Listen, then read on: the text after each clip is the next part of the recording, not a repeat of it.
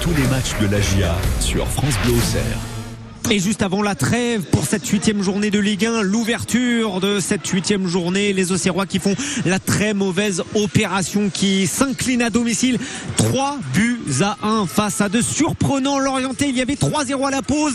Ouattara 15e, Mofi 36e, Le fait 42e. Les Auxerrois qui se sont procurés quelques occasions en première période, mais qui ont vraiment montré un déficit d'agressivité au cours de ces 45 premières minutes. Ils ont ensuite démarré tambour battant la seconde période avec un but accordé après assistance vidéo.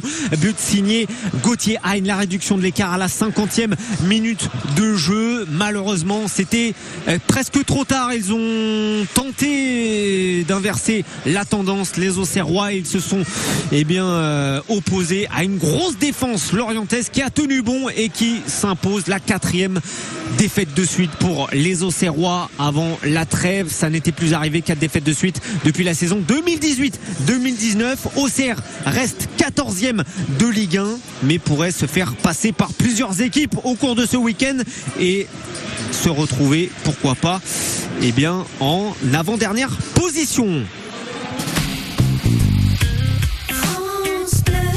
France Bleu Auxerre.